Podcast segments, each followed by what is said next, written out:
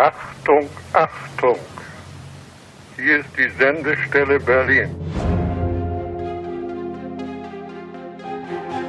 To know war is to know that there is still madness. I don't think we've even seen the tip of the iceberg. I am fighting for my future. We are fortunate to be alive at this moment in history. Nun, diese Geschichten sind ungefähr 20 Jahre zurück. Warum soll man denn nicht die Wahrheit sagen? Langzeitläufer. 120 Jahre in 120 Folgen. Hallo, hallo, willkommen zurück zu einer regulären Folge Langzeitläufer, nachdem es beim letzten Mal ja eine Interviewfolge gab. Übrigens noch kleiner Nachtrag zu dieser Interviewfolge, falls ihr sie gehört habt. Die Filme, um die es in dem Interview ging, habe ich alle nochmal in den Show Notes zu der Sonderfolge verlinkt. Also, wenn ihr über die Feiertage Netflix durchgeguckt habt, könnt ihr euch ja vielleicht einen der Filme geben, von denen im Interview die Rede war.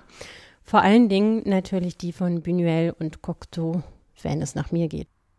Und Feiertage sage ich deshalb, weil diese Sendung kurz vor Weihnachten des Jahres 2022 aufgenommen wird.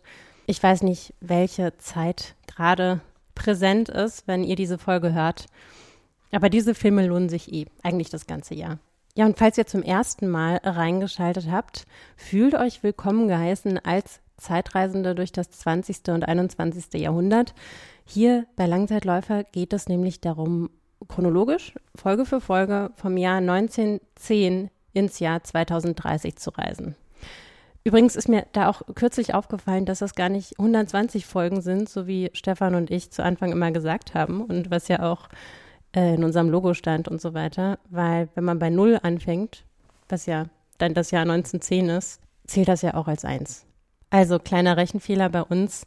Es sind 120, nein, 121 Jahre in 121 Folgen. Beziehungsweise ein paar mehr, wenn es nochmal so Interview-Sonderfolgen gibt oder so. Auf jeden Fall sind wir jetzt im Jahr 1931 angekommen.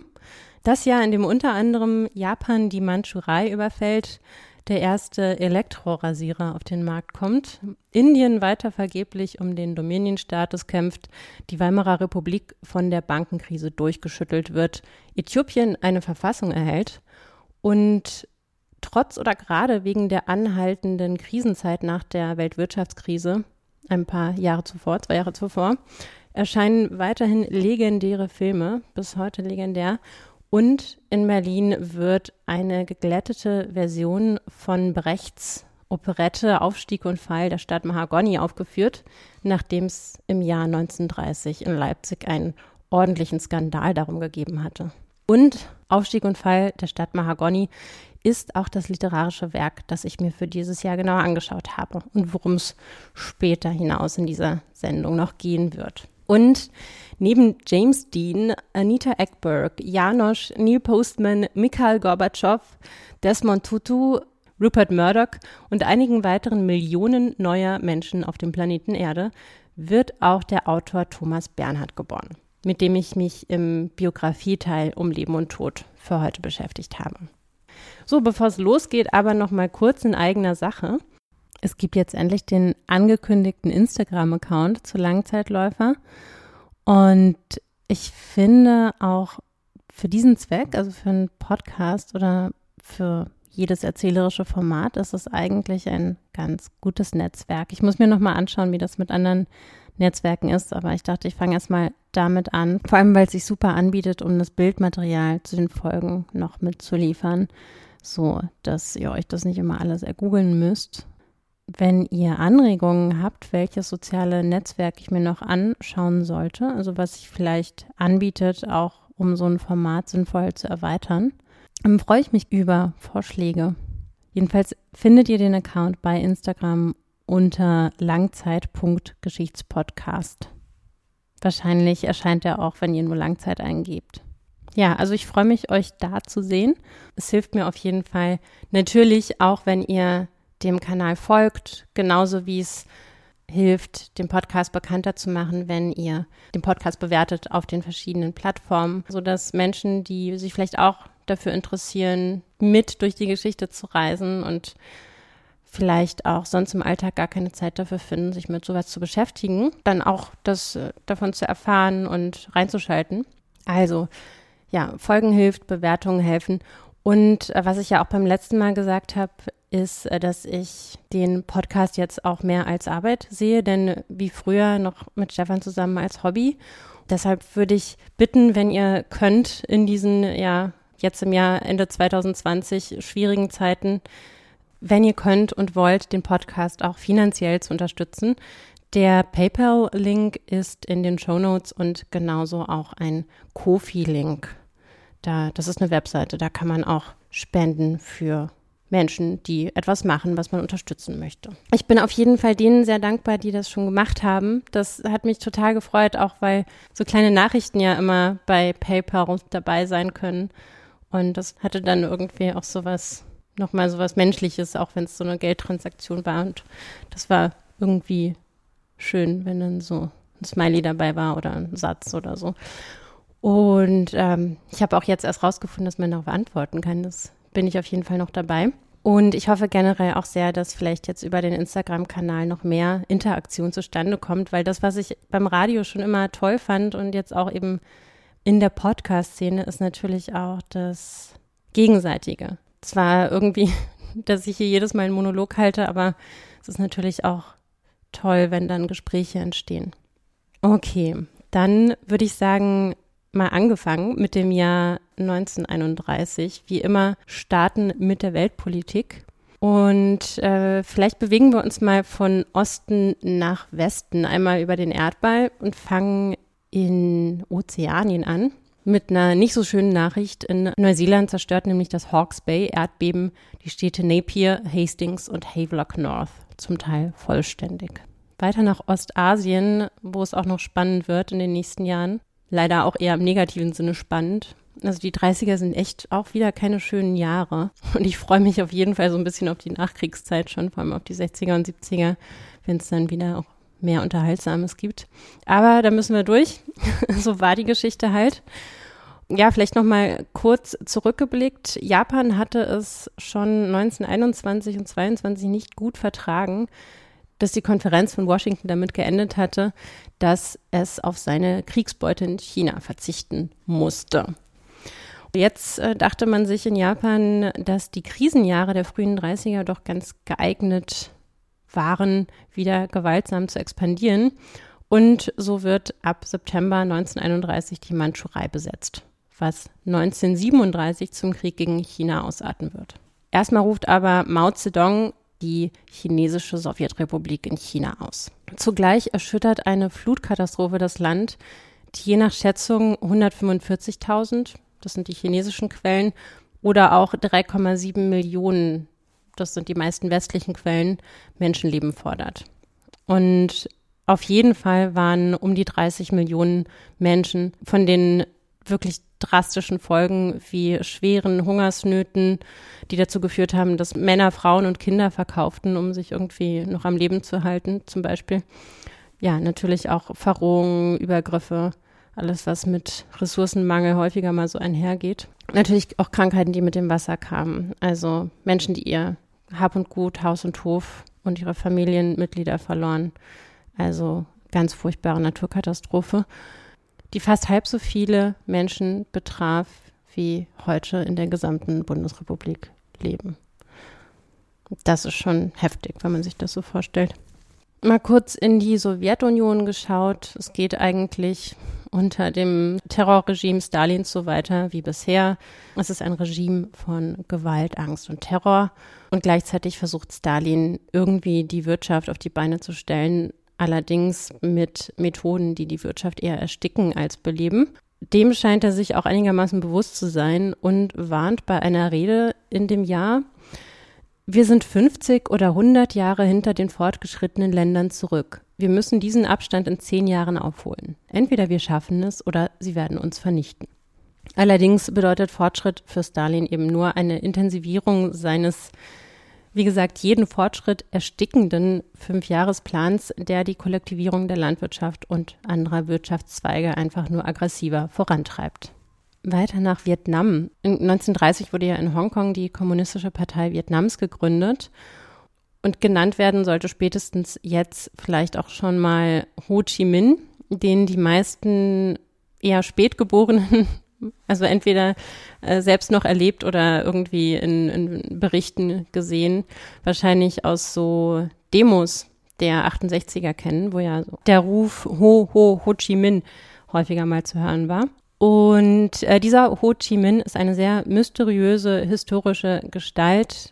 Mysteriös, weil er immer wieder die Daten seiner Biografie verändert hat. So ein bisschen wie Bob Dylan, also er ist ganz schwer greifbar. Eine postmoderne Gestalt, die ihre Absichten, Handlungen bis zum Geburtsdatum und der eigenen Geschichte und auch der politischen Aktivitäten immer wieder verändert hat. Aber dazu ein andermal. Auf jeden Fall gehört Ho Chi Minh oder wie auch immer er ursprünglich hieß, weil seinen Namen hat er auch mal wieder geändert, gehörte zu den Gründern der Kommunistischen Partei Indochinas. Dann nach Indien, wobei die Nachricht auch eigentlich halb in Europa verwurzelt ist. Es ist nämlich so, dass mit dem Statut von Westminster zum wiederholten Mal der Versuch der indischen Nationalbewegung scheitert, zumindest einen Dominion-Status zu erhalten. Also zur Erinnerung, Dominion bedeutete das Recht auf Selbstregierung innerhalb des Commonwealth und das britische Commonwealth verlieh seit Beginn des Jahrhunderts mehr und mehr Kolonialgebieten den Dominion-Status. Allerdings war unklar, was dieser Status genau bedeuten sollte und wie man zusammenarbeiten wollte. Daran werkelte man so im Lauf der 20er vor allem. Und auf jeden Fall definierte der Außenminister Lord Balfour 1926 das Commonwealth als Gruppe sich selbst regierender Gemeinschaften, die im Status gleichgestellt sein sollten.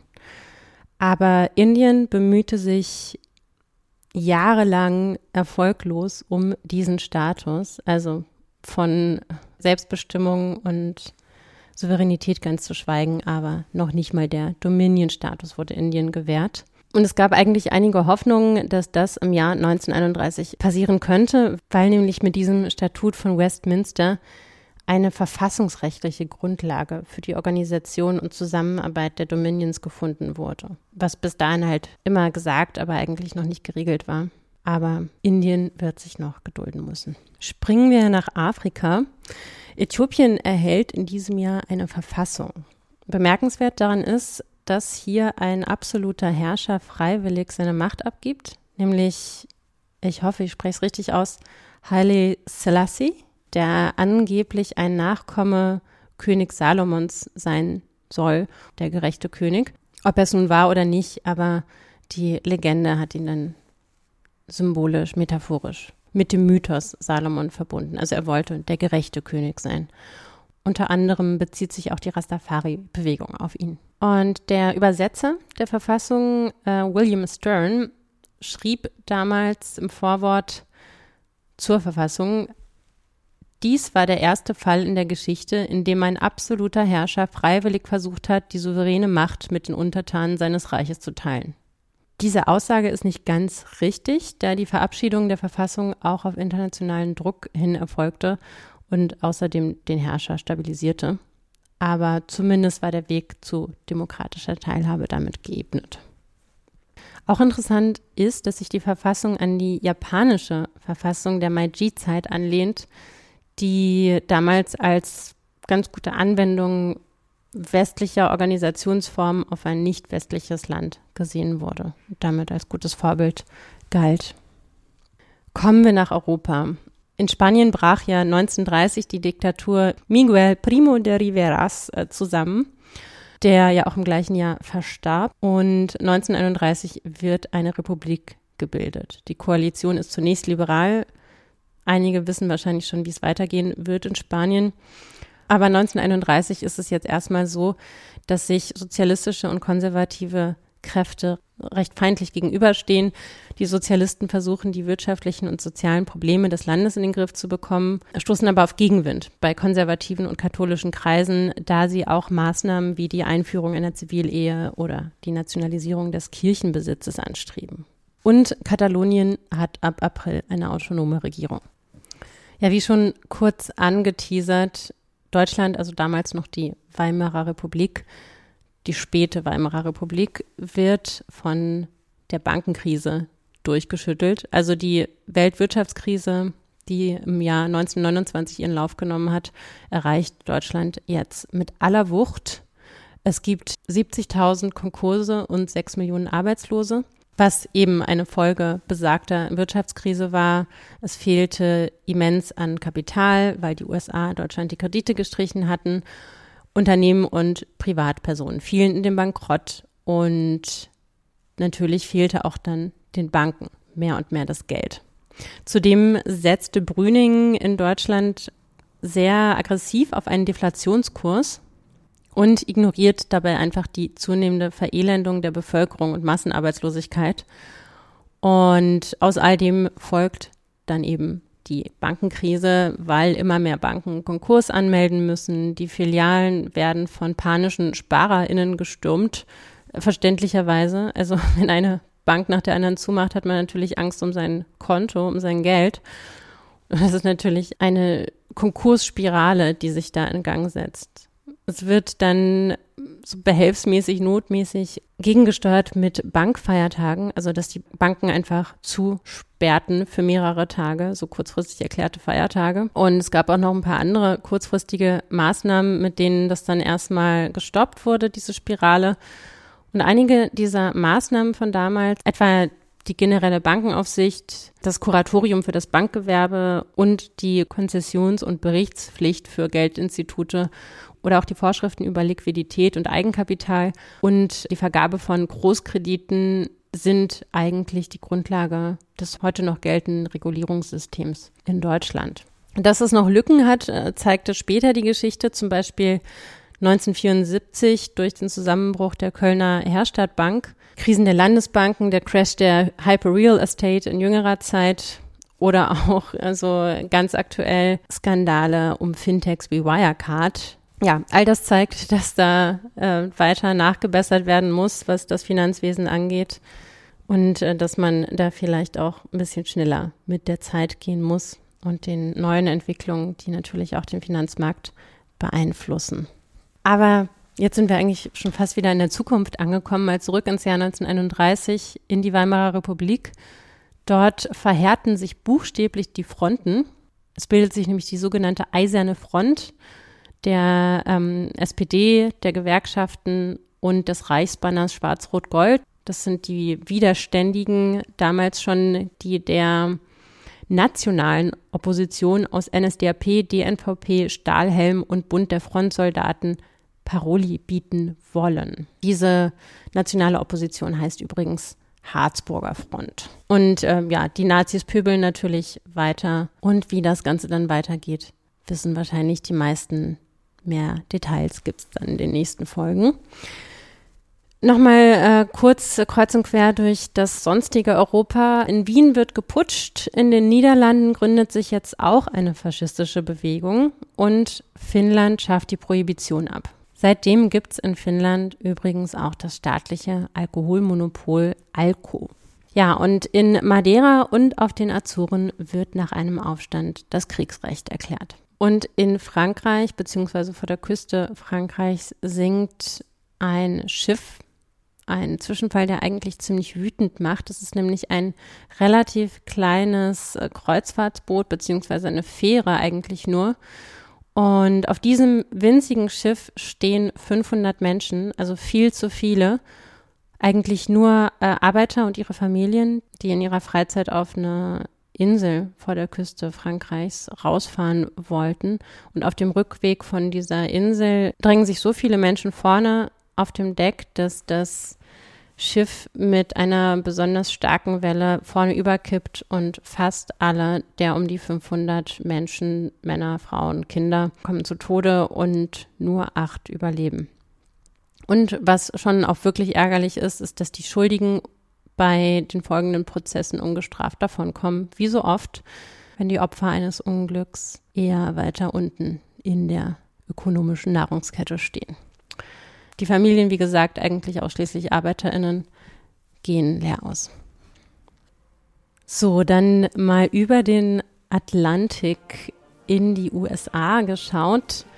Ihr hört schon eine sehr bekannte Melodie, gerade im Hintergrund. Das ist heute die Nationalhymne der USA, die damals im Jahr 1931 eben auch zur Nationalhymne erklärt wird. Das Star Sprangled Banner. Eigentlich ist es ein Gedicht mit vier Strophen, wovon meistens aber eben für solche festlichen Anlässe in den USA nur die erste performt wird.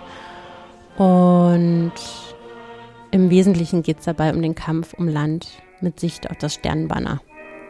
Also wirklich um die Essenz patriotischen Gedankenguts. Und äh, hier auch nochmal in einer Version von 1915 angespielt, gesungen von Woodrow Wilsons älterer Tochter.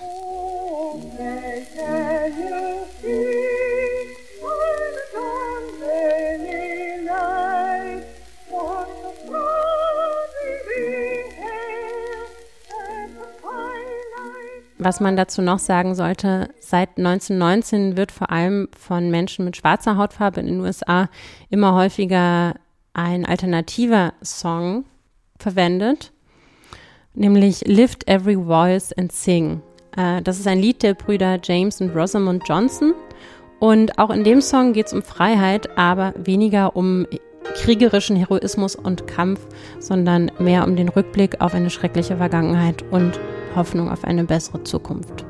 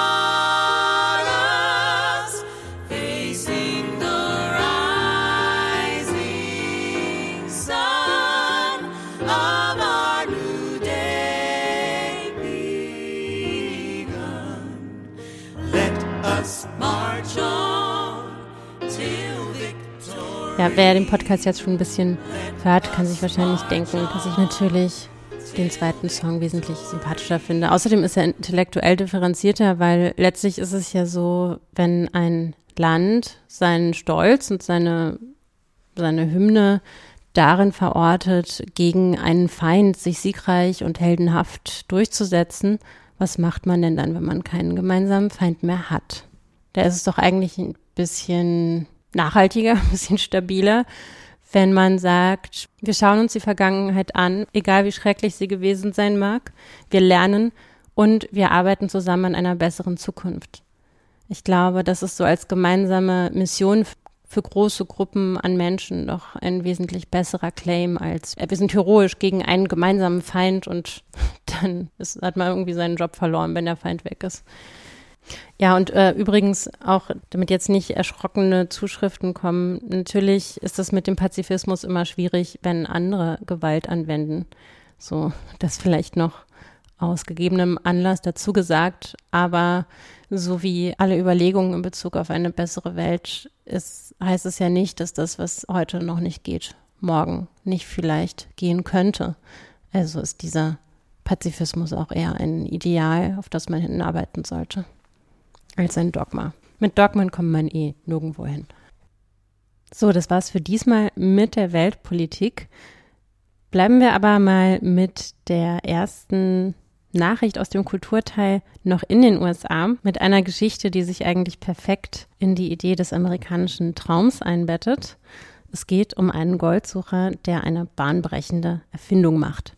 Und um vielleicht mal zu illustrieren, wie bahnbrechend diese Erfindung war, schauen wir zurück in die Urzeiten der menschlichen Kulturgeschichte. Es ist nämlich so, dass schon seit Jahrtausenden gesichtsbehaarte Exemplare der Menschheit an ihren Bartstoppeln rumsäbeln. Ähm, sehr kreativ auch, also das wurde mit Muscheln versucht, mit scharfen Steinen oder auch durch rabiates Ausreißen, davon gibt es schon Höhlenmalereien. Und später hat man dann natürlich Messer genommen und danach aber nicht mehr wirklich Fortschritte gemacht für eine ganze Weile. Also noch im Jahr 1900 schreibt die Rasierzunft in ihr Jahrbuch der Barbiere, manchmal scheint es, als schabe ein Kartoffelschäler über das Gesicht. Und besonders zu leiden hat besagter Goldgräber Jacob Schick unter den Qualen der Nassrasur damals, weil er durch sein abenteuerliches Leben häufiger sich auch mal eine Krankheit zuzieht oder in Unfälle gerät und ans Bett gefesselt ist. Und das ist ihm dann immer viel zu anstrengend, mit dem Nassrasierer im Gesicht herumzufuhrwerken. Und außerdem hat er Zeit nachzudenken und ist eh ein erfinderischer Typ und kommt so auf die Idee des Trockenrasierers.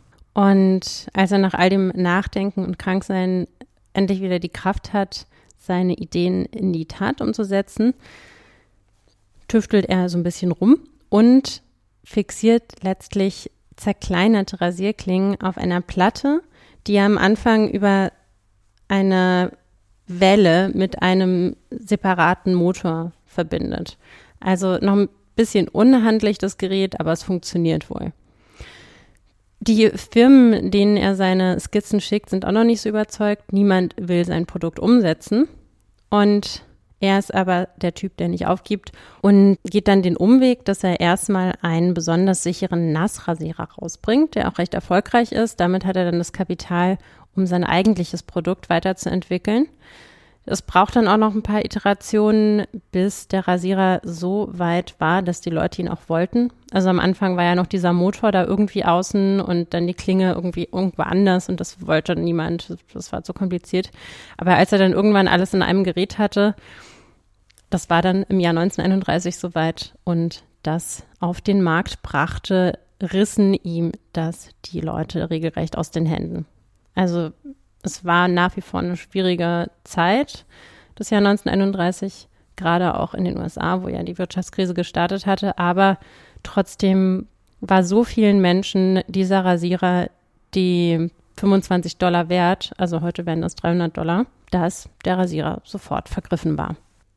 Und nur sechs Jahre später verkaufte Schick schon mehr als eine Million Exemplare, hatte also mit seiner Erfindung gewissermaßen doch noch Gold gefunden und wurde zum Millionär. Ebenfalls ein Erfolg in den USA feiert in diesem Jahr Max Schmeling, der zum zweiten Mal als Boxweltmeister aus Cleveland nach Hause kommt und wird in Bremerhaven, wo sein Schiff eintrifft, auch mit einem großen festlichen Empfang begrüßt. Indessen geht das Geschäft für Al Capone zeitweilig zu Ende. Er wird verhaftet und zu elf Jahren Gefängnis verurteilt. Und witzigerweise lautet die Anklage dabei wegen fehlender Beweise nicht auf Mord, sondern auf Steuerhinterziehung. So, nachdem es mir letztes Mal schon so viel Spaß gemacht hat, mich mit der futuristischen Küche zu beschäftigen und darüber zu reden, habe ich diesmal nochmal eine News aus der Welt der futuristischen Kochkunst ausgegraben. Und zwar eröffnet in Turin am 8. März ein echtes Künstlerlokal. Also ein, eine Trattoria, wo echte futuristische Mahlzeiten dargeboten werden. Und nicht nur futuristische Mahlzeiten, sondern auch alle möglichen künstlerischen Aktivitäten ihren Platz haben. Dahinter steht diesmal nicht Marinetti, sondern der Futurist Filia. Und seine Idee ist, mit seinem heiligen Gaumen, so heißt das Restaurant, auf äh, diese futuristisch ganzheitliche Weise eben sowohl sinnlich als auch geistig einen Raum der Kunst zu schaffen. Dahinter steht kein kommerzielles Interesse und auch kein ökonomisches Gewinnstreben, sondern wirklich nur die Kunst soll im Mittelpunkt stehen.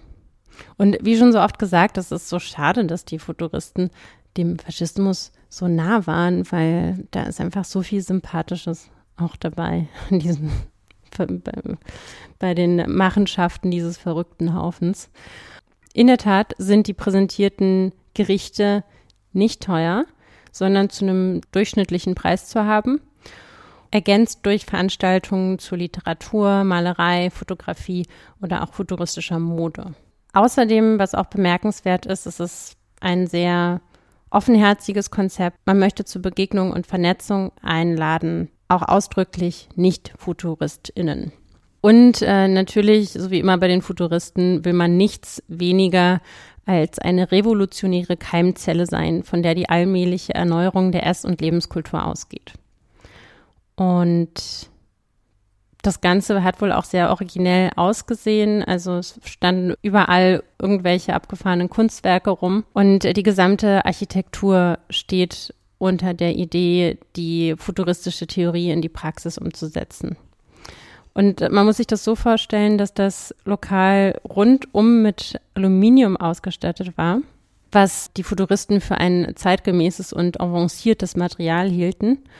Und ja, das Ganze sollte irgendwie basic aussehen und das ist ihnen wohl auch gelungen. Es gab dann auch noch Lichtinstallationen, also große Reklamebilder, bearbeitete Glasscheiben, alle möglichen Gegenstände und Kunstwerke und leuchtende Säulen.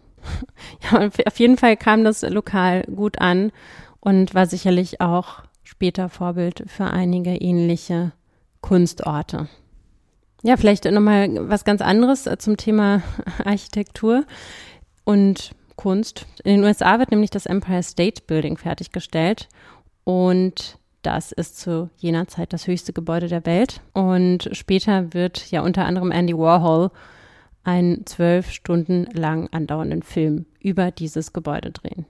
Also in dem Film ist das Gebäude von morgens bis abends zu sehen und was da so passiert, wie das Licht sich darum bewegt und so weiter. Stichwort Film. Wie gesagt, es kommen einige wirklich legendäre Filme raus. Unter anderem der Dracula-Film mit Bella Lugosi. Vielleicht kennen ihn einige Filmnerds auch aus den Filmen von Ed Wood, dem schlechtesten Regisseur der Welt, der den irgendwann ein bisschen abgehalfterten, drogenabhängigen Bella Lugosi überzeugt hat in seinen auch ziemlich abgehalfterten und, und, und so schlecht gemachten Filmen mitzumachen, dass sie eigentlich schon wieder gut waren. Aber ja, über Ed Wood vielleicht später nochmal.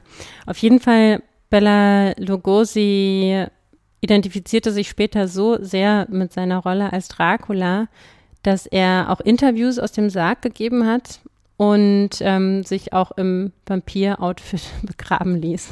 Das ist irgendwie, ich finde, das ist eine sehr konsequente Art, sein Leben zu führen. So, wenn man seine Karriere mit der Rolle anfängt und das bis zum Ende durchspielt, kann man dem guten Bella Lugosi schon so seinen Respekt für zollen.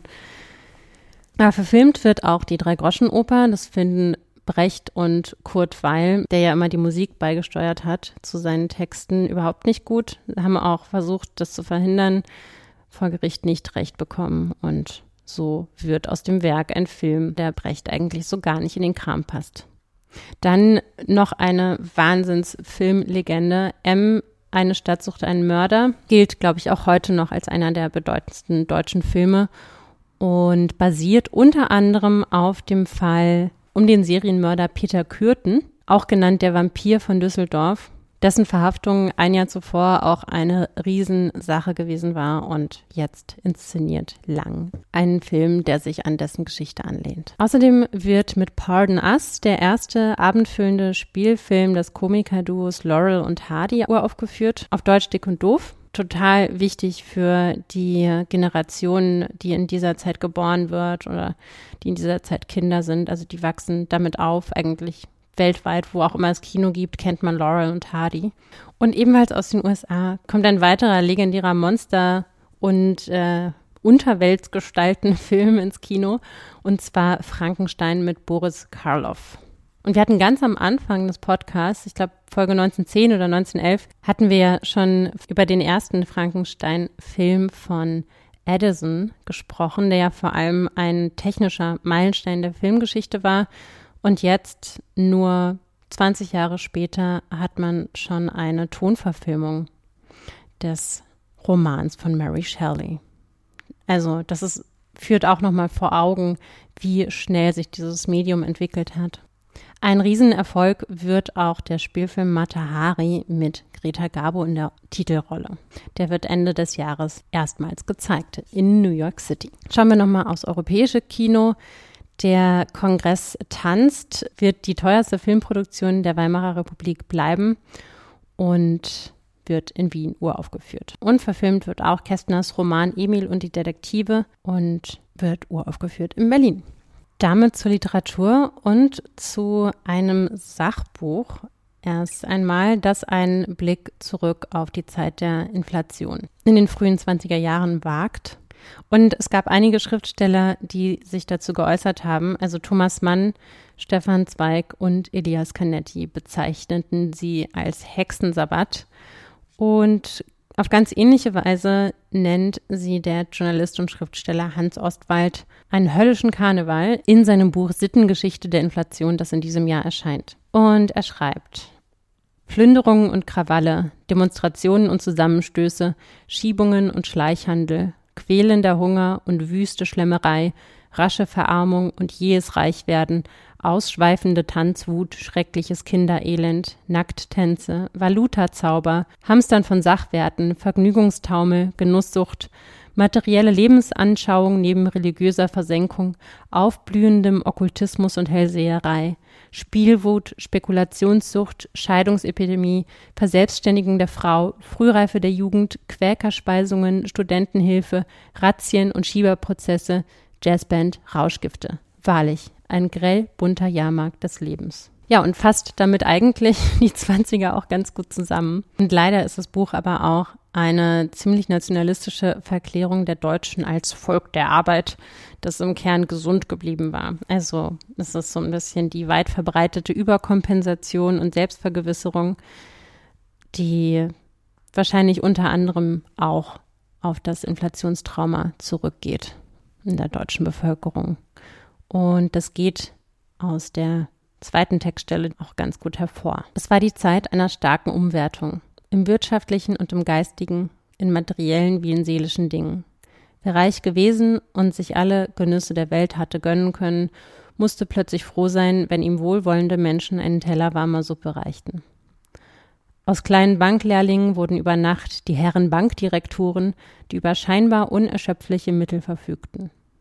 Ausländer, die daheim die allerarmseligsten Kleinrentner gewesen waren, konnten in jener Zeit in Deutschland plötzlich wie Fürsten auftreten. Alles schien sich umzukehren. Auch die Familie schien in jähem Zerfall. Ein erotischer Taumel wirbelte die Welt durcheinander. Viele Dinge, die sonst im Stillen sich abgespielt hatten, traten in die grelle Öffentlichkeit. Vor allem stellten sich die Frauen auf vielen Gebieten gänzlich um. Sie traten mit ihren Forderungen, besonders auch mit ihren sexuellen Forderungen, viel deutlicher hervor. Sie betonten auf jede Art und Weise ihr Recht auf Leben und Ausleben viel stärker. Galante Skandale traten stärker als sonst ins Licht. Mancher von ihnen war sinnbildlich für die Zeit. Hatte die Frau im Kriege viele männliche Stellen ausfüllen müssen, ließ sie sich nun nicht mehr ganz in die Familie zurückdrängen.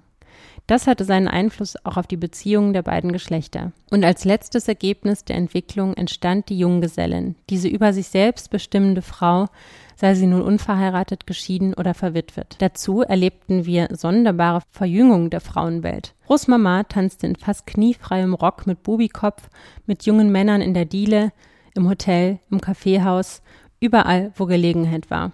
Und Mama tanzte mit Freunden und das Kinderfräulein benutzte die Gelegenheit und tanzte auch. Und die Kinder daheim graulten sich. Die Nachkriegserotik war beeinflusst von den Unsicherheiten des Lebens, von dem jähen Auf und Ab der Wirtschaft und der allgemeinen Unsicherheit. Und doch brachte diese Zeit auf dem Gebiet der Erotik sowohl wie auf vielen anderen Gebieten neue Erkenntnisse und Entwicklungen. Trotzdem aber alle Werte und Wahrheiten, die Jahrhunderte ja Jahrtausende lang das Rückgrat des menschlichen Lebens gewesen waren, zusammenzubrechen schienen, wurden sie nur zu einem geringen Teil umgewandelt oder neu gestaltet. Ja, manche wurden auch nur ergänzt. Das wurde offenbar, als die Inflation zu Ende ging. So viel dazu. Für die Belletristik war es nicht unbedingt das überragendste Jahr, aber auch nicht das schlechteste. Unter anderem erscheint das Goldene Kalb, der zweite Band eines Schriftstellerduos aus der Sowjetunion, Ilya Ilf und Jewgeni Petrov. Die haben schon mit dem ersten Band Zwölf Stühle einen Riesenerfolg eingefahren. Und auch das Goldene Kalb wird wieder zu einem großen Erfolg.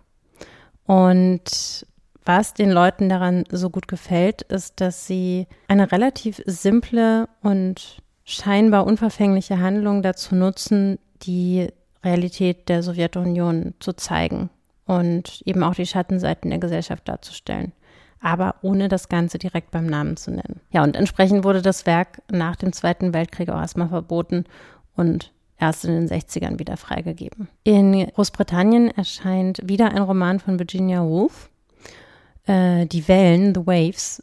Und das ist wahrscheinlich einer der schwierigsten ihrer Romane. Also es ist sehr experimentell. Es gibt verschiedene Zwischenspiele, sechs Perspektiven, also sechs Bewusstseinsströme, die ineinander montiert sind.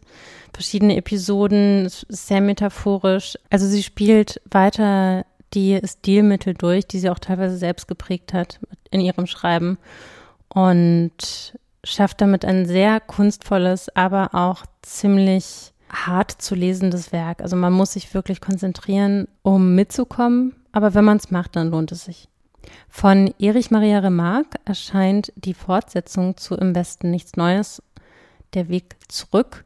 Und man kann sich schon denken, es geht um Soldaten, die aus dem Ersten Weltkrieg zurückkehren in die zivile Welt und sich da natürlich mit dem schwierigen Wechsel von der Kriegswelt in die Alltagswelt konfrontiert sehen, mit Traumata und ja, der Ernüchterung, die sie mit nach Hause bringen. Kästner hat auch wieder eine Neuerscheinung, die ich auf jeden Fall auch noch aus meiner Kindheit kenne, viele andere vielleicht auch, Pünktchen und Anton. Es geht um ein reiches Kind und ein armes Kind, die sich anfreunden und ja, entsprechend greift es so wie eigentlich alle Kästner Bücher soziale Verhältnisse auf und nimmt vor allem Kinder ernst. Was ganz interessant ist bei diesem Kinderbuch, ist, dass es fast schon zu gut endet, um wahr zu sein. Und das ist Kästner auch klar. Und er schreibt ins Nachwort, dass Geschichten meistens nicht so enden wie diese, aber dass es ein noch nicht ist. Also, dass Geschichten heute vielleicht normalerweise nicht zu enden mögen, aber dass das nicht bedeutet, dass nicht in der Zukunft Geschichten so gut enden können. Ganz normal und ganz häufig, wie er sich das vorstellt oder wie er es in seine imaginäre Realität einschreibt und damit in die Köpfe sehr, sehr vieler Kinder, seit das Buch 1931 rausgekommen ist. Ja, heute, wie gesagt, ein bisschen ausführlicher zu Theater und Oper.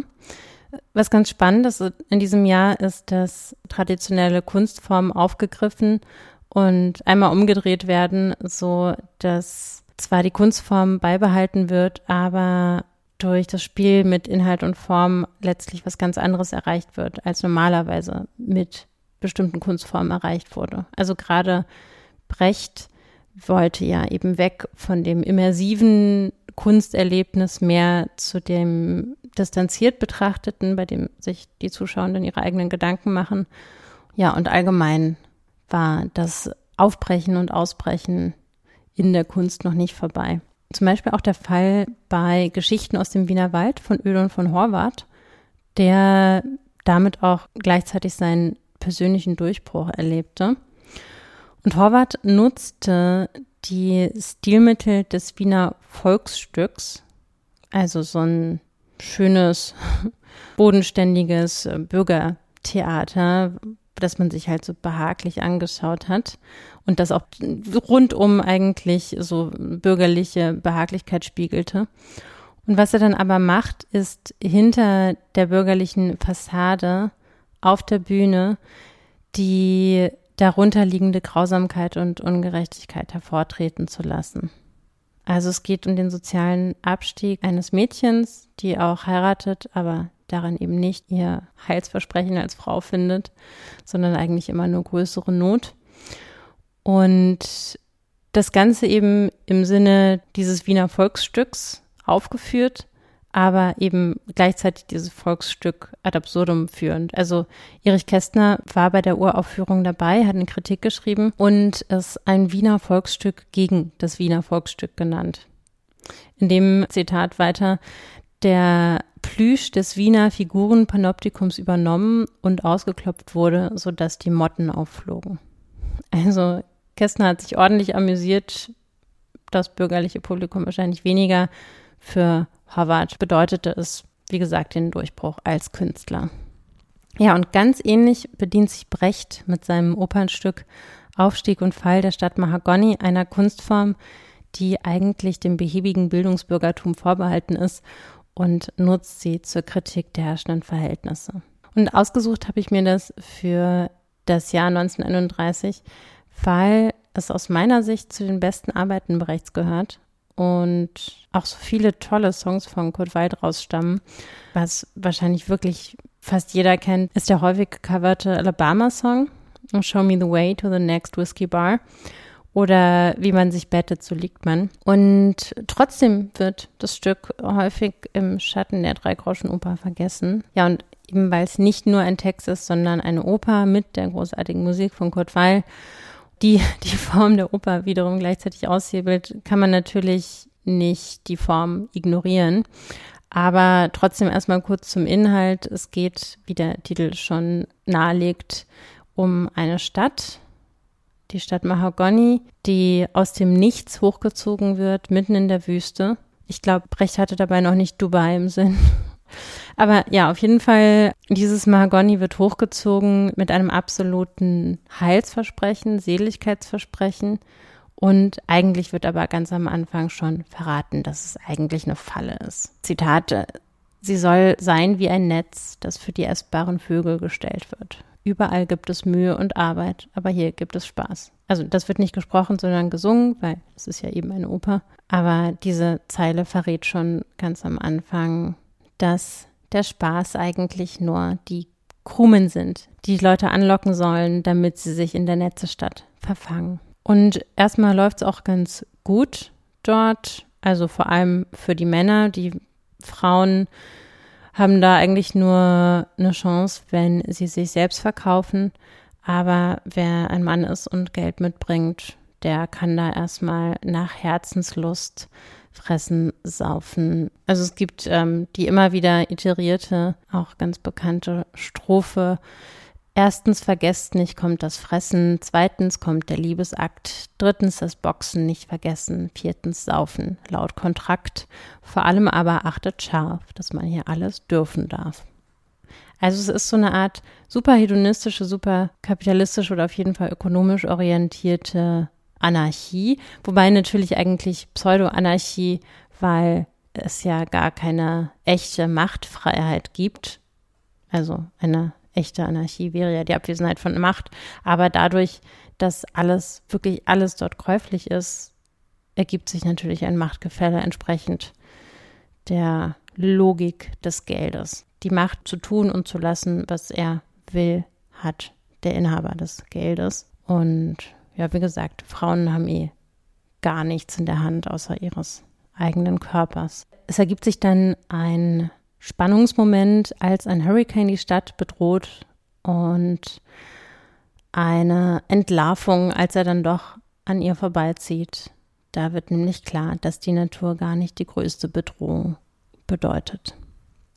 Das äh, Leben in Mahagoni leidet in der Folge unter der ständigen Teuerung und einer wachsenden Feindschaft aller gegen alle, also Homo homini lupus, ist der geltende Zustand. Der Mensch ist das Menschenwolf Und das wird eigentlich auch ganz gut eingefasst durch die Zeile, denn wie man sich bettet, so liegt man. Es deckt einen keiner dazu.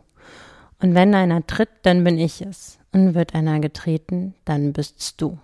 Natürlich kann man auch gar nicht anders als an die Weimarer Republik zu denken, wenn gegen Ende in der letztlich in Brand stehenden Stadt diverse Demonstrationszüge aufeinandertreffen. Die einen verteidigen das Chaos und die Käuflichkeit, die anderen demonstrieren irgendwie für das Gleiche, nennen es aber anders. Und ein vierter Zug trägt dann noch die Sachen eines wegen Zahlungsunfähigkeit hingerichteten Menschen vor sich her und wieder jemand anders fordert den Fortbestand des goldenen Zeitalters. Und ja, alle Demonstranten sind dann eigentlich nur noch fast wie Zombies, ziemlich untot, ziemlich ruhelos äh, auf dem Weg nirgendwohin und sind sich eigentlich nur einig, dass niemandem zu helfen ist. Brecht schildert also letztlich den Untergang eines kapitalistischen Sehnsuchtsortes, allerdings nicht als dramatische Tragödie, sondern als grob montierte Oper in 20 Szenen. Und ganz interessant ist auch das Nachwort, das er Ende der 20er verfasst hat, als er das Stück geschrieben hat und das auch in der Surkamp Ausgabe, die heute zu haben ist, noch nachzulesen ist. Und da erklärt er auch nochmal, wie er sich sehr bewusst mit der Kunstform Oper auseinandergesetzt hat. Die Oper ist für ihn eine kulinarische Kunstform, also ein genießerisches Kunsterlebnis, also dass man eigentlich konsumiert und das zu nichts anderem da ist, als einen zu nähren und einem Genuss zu bringen.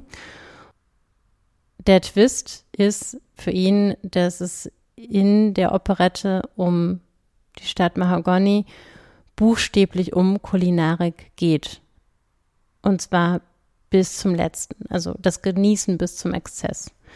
Und daraus entsteht dieses sehr interessante Spannungsfeld einerseits zwischen dem Inhalt und der Form der Oper, also die kulinarische Kunstform und der auf die Spitze getriebene kulinarische Inhalt, den Brecht letztlich ad absurdum führt und damit wiederum auch die Kunstform. Also das genüssliche Verschmelzungserlebnis, das das bürgerliche Opernpublikum gewohnt war und sehen wollte, war Fehlanzeige an dem Abend der Uraufführung. Das war übrigens schon 1930 in Leipzig, diese Uraufführung. Und ja, es sollte provozieren und das hat auch wunderbar geklappt. Also es war einer der größten Theaterskandale der Weimarer Republik. Und das war angesichts der rübelnden Nazi-Horden im Kulturbetrieb damals eigentlich auch nicht einfach zu erreichen. Also da braucht es schon einiges, um da nochmal herauszustechen. 1931 wurde es dann auch nochmal leicht geglättet in Berlin aufgeführt, aber hatte nicht ausreichend an Sprengkraft verloren, dass die Nazis das geduldet hätten. Also nur zwei Jahre später wird es dann auch verboten. Und von der allerersten Aufführung sind auch ganz lustige Berichte überliefert. Also ein Alfred Polger etwa berichtet von folgender Szene. Ein würdiger Herr mit gesottenem Antlitz hatte seinen Schlüsselbund gezogen und kämpfte durchdringend gegen das epische Theater.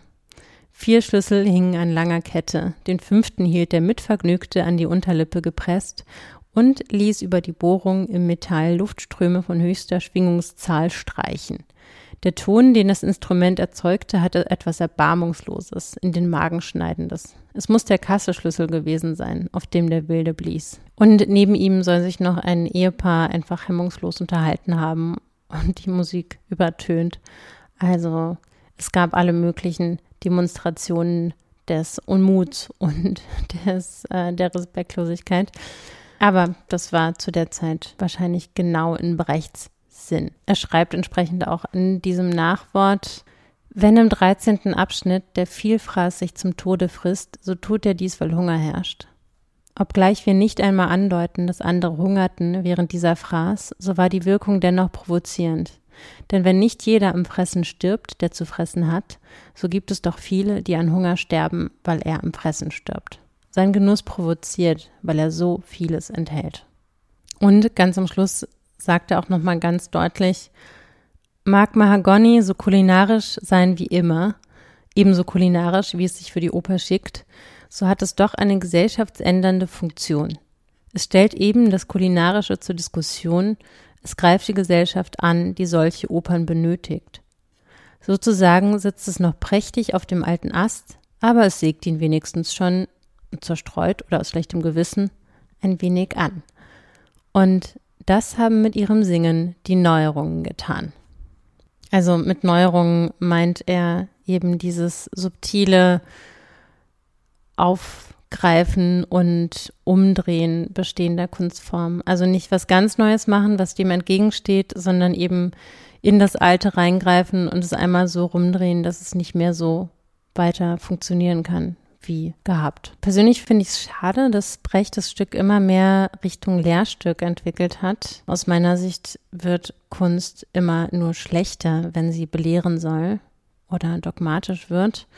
Aber ja, aus der Betrachtung des Elends seiner Zeit und auch aus dem Unwissen, das damals noch herrschte über das Ausmaß der stalinschen Verbrechen, kann man vielleicht auch seine marxistische Haltung verstehen. Zumal ja auch das, was Stalin da fabriziert hat, nicht mehr viel mit Marxismus zu tun hatte oder mit dem tatsächlichen Wunsch, ein besseres Leben für alle zu schaffen. Also Stalin wollte ja nur Macht. Das finde ich sowieso immer so witzig, dass solche verbrecherischen Regime als Beispiel dafür hergenommen werden, dass Kommunismus nicht funktionieren kann, obwohl sie eigentlich letztlich mit Kommunismus auch gar nichts zu tun hatten, sondern einfach nur eine Spielart des alten Liedes von der Macht und vom Machterhalt und vom Terror und der Unterdrückung waren. Aber ich mache hier gerade ein Fass auf, dass ich lieber erstmal wieder zumache. Zurück zu Brecht und zu seinem Anliegen. Was ich bei Howard gelungener finde als hier bei Brecht ist, dass ja hier wirklich ein ziemlich zynisches Menschenbild gezeigt wird. Und natürlich möchte Brecht den Zuschauer zum Nachdenken anregen und nicht die Lösung vorgeben, sondern eben anregen, dass der Mensch, der sich das anschaut, etwas erkennt und dann rausgeht aus dem Theater und real etwas verändert, weil ihm was klar geworden ist. Aber ehrlich gesagt, je häufiger man mit diesem Menschenbild konfrontiert wird, also dieses äh, der Mensch ist des Menschen Wolf, desto gelähmter wird man ja, weil man eben denkt, ja, wenn die Natur des Menschen derart schlecht ist, dann bringt es ja auch nichts, sich dafür einzusetzen, dass etwas besser wird.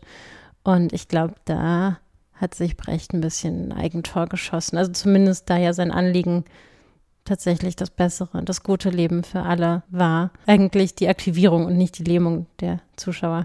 Andererseits natürlich muss man auch sehen, dass damals dieser schöne Schein des Bürgerlichen auch noch viel undurchdringlicher war. Und ja, das war daher auch sicher noch wirkungsvoller als heute, weil heute ist ja eigentlich das zynische Weltbild fast schon Common Sense, auch in verschiedenen politischen Lagern. Was ich auf jeden Fall an dem Werk, an dem Gesamtkunstwerk und auch vor allem an dem Text zeitlos interessant finde, oder sowieso bei Brecht ist die Idee, durch das Theatererleben, durch das Texterleben, dem Publikum nochmal in Erinnerung zu rufen, dass der Mensch durch die ihn umgebenden Verhältnisse geprägt wird. Und dann wieder durch seine, ihre Prägung die Verhältnisse prägt, die wieder neue Menschen prägen. Also, dass Menschen erst dann die Chance auf ein besseres Leben haben, wenn die Verhältnisse besser werden und wenn aus diesen besseren Verhältnissen wiederum Menschen wieder bessere Verhältnisse schaffen, die dann wieder für Menschen die Grundlage bieten, sich weiter bessere Verhältnisse zu schaffen. Also das eine geht nicht ohne das andere. Und was natürlich ziemlich genial ist, ist, dass Form und Inhalt in diesem Werk in einem ähnlichen Spannungsfeld stehen wie Individuum und Gesellschaft, also wie der Mensch und die Verhältnisse. Und dazu vielleicht doch noch mal ein kurzer Blick in die Drei-Groschen-Oper. Es gibt ja diese sehr bekannte Stelle mit dem sehr bekannten Satz, doch die Verhältnisse, sie sind nicht so. Und an dieser Stelle zeigt sich sowohl der Zynismus als auch dieses Thema der Verhältnisse, die den Menschen prägen und umgekehrt. Ein guter Mensch sein, ja, wer wär's nicht gern? Sein Gut den Armen geben. Warum nicht? Wenn alle gut sind, ist sein Reich nicht fern. Wer säße nicht sehr gern in seinem Licht? Ein guter Mensch sein, Ja, wer wär's nicht gern? Doch leider sind auf diesem Sterne eben die Mittel kärglich und die Menschen roh. Wer möchte nicht in Frieden und Eintracht leben? Doch die Verhältnisse, sie sind nicht so. Ja, und die Warnung vor der Rohheit der Menschen, was sie anrichten kann, und vor den schlechten Verhältnissen, die wiederum die Rohheit begünstigen, mehr als die Kooperation und den Willen der Menschen, etwas zu bewahren, neu zu schaffen, als zu zerstören. Dazu nochmal eine Stelle aus dem Aufstieg und Fall der Stadt Mahagoni. Da fragt eine der Figuren, wozu Türme bauen wie der Himalaya, wenn man sie leicht umwerfen kann, damit es ein Gelächter gibt. Was eben ist, muss krumm werden und was hochragt, das muss in den Staub. Wir brauchen keinen Hurricane, wir brauchen keinen Taifun. Denn was er an Schrecken tun kann, das können wir selber tun. Und die zweite Figur beantwortet, schlimm ist der Hurricane, schlimmer ist der Taifun, doch am schlimmsten ist der Mensch. Ja, damit sind wir fast am Ende der heutigen Folge angekommen, bei der Rubrik Um Leben und Tod. In der Vorbereitung bin ich auf viele spannende Lebensläufe gestoßen und unter anderem ist mir aufgefallen, dass eine von mir sehr bewunderte Schriftstellerin im Jahr 1931 geboren ist. Und diese Schriftstellerin hat einen Satz geprägt, also natürlich jede Menge Sätze geprägt, aber vor allem einen, der eigentlich so direkt aus einem Brechtstück sein könnte und gerade eben aus Mahagoni. Wir verwechselten Gewalt mit Leidenschaft, Trägheit mit Muße und dachten, Rücksichtslosigkeit sei Freiheit. Das Zitat ist von Toni Morrison. Erstmal ein kleiner Überblick über einige Menschen, die noch so in diesem Jahr verstorben und geboren sind. Ähm, verstorben ist unter anderem Friedrich Wilhelm Murnau, der jetzt im Jahr 2022 auch eine gewisse Renaissance erlebt hat, weil er natürlich hinter Nosferatu eine Symphonie des Grauens stand, der 1922 ja rauskam war auch schon mehrmals Thema im Podcast, zum Beispiel auch in dem Interview letzte Folge, letztes Mal mit Sonnenaufgang, Lied von zwei Menschen oder auch Der letzte Mann. Da stirbt ein wichtiger Protagonist des eigentlich noch so neuen Mediumsfilms. Ganz genau wie Thomas Alva Edison, der ja den ersten Frankenstein-Film gedreht hat und ganz weit vorne war, gerade auch was Filmtechnik anging. Eigentlich markiert er den Wendepunkt zu einer neuen Epoche also das Zeitalter der Elektrizität, das er durch seine Erfindung maßgeblich mitgeprägt hat. Und auch den Phonographen, ein wichtiger Schritt auf dem langen Weg äh, zur Entstehung der Podcasts, geht auf Edison zurück. Außerdem verstorben ist dann noch die Malerin Maria Slavona, der damalige japanische Premierminister Hamaguchi Osachi und Hans Hörbiger, seines Zeichens Verschwörungstheoretiker und Erfinder der obskuren Welteislehre, die sowie einige andere esoterische Ideen vor allen Dingen den Nazis Spaß gemacht haben. Geboren wurden unter anderem James Dean, Anita Ekberg, Janosch, Sam Cooke, der King of Soul oder auch der Theoretiker des Informationstechnik-Zeitalters Neil Postman. Außerdem gab es wirklich eine ganze Menge genialer Menschen, die in diesem Jahr geboren sind, unter anderem eine ganze Reihe Nobelpreisträger. Angefangen eben mit Toni Morrison, die ja im Jahr 1993 den Literaturnobelpreis erhält. Dann aber auch ähm, Physik-Nobelpreisträger Manabe Shukuro, der jetzt gerade erst letztes Jahr für seine Klimamodelle den Preis bekommen hat dies unter anderem erlauben, die Folgen des Klimawandels abzuschätzen. Diverse Friedensnobelpreisträger sind auch dabei, zum Beispiel Adolfo Pérez Esquivel, Friedensnobelpreisträger des Jahres 1980 und wahrscheinlich wesentlich bekannter Mikhail Gorbatschow, der für seine Rolle bei der Beendigung des Kalten Krieges 1990 den Nobelpreis erhielt. Und auch zum jetzigen Zeitpunkt, Dezember 2022, gerade erst vor drei Monaten verstorben ist.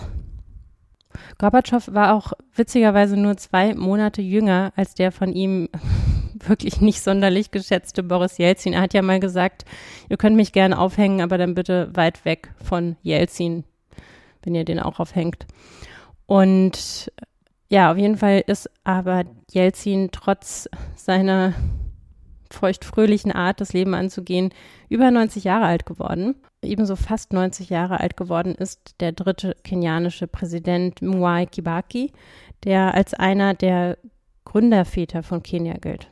Und auch einer der 31er Jahrgänge ist der erste demokratisch gewählte Präsident des Kongo, Pascal Lissouba.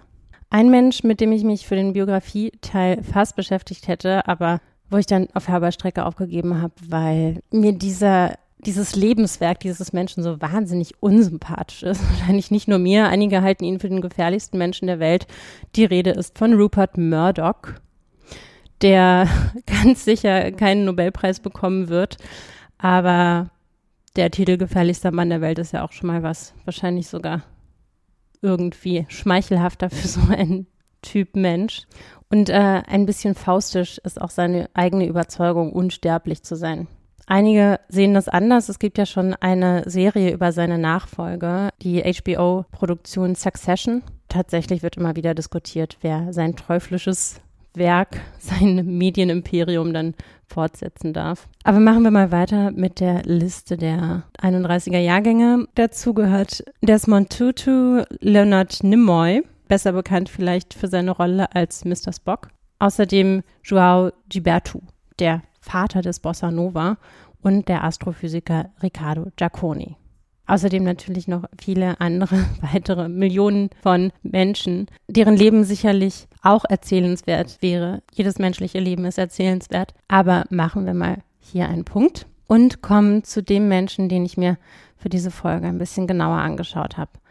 Beziehungsweise, um ehrlich zu sein, schaue ich mir diesen Menschen schon sehr lange an, beziehungsweise lese ihn immer wieder mit Begeisterung und Sympathie und ein Stückchen auch Bewunderung die er auf jeden Fall verdient für seinen Umgang mit Sprache.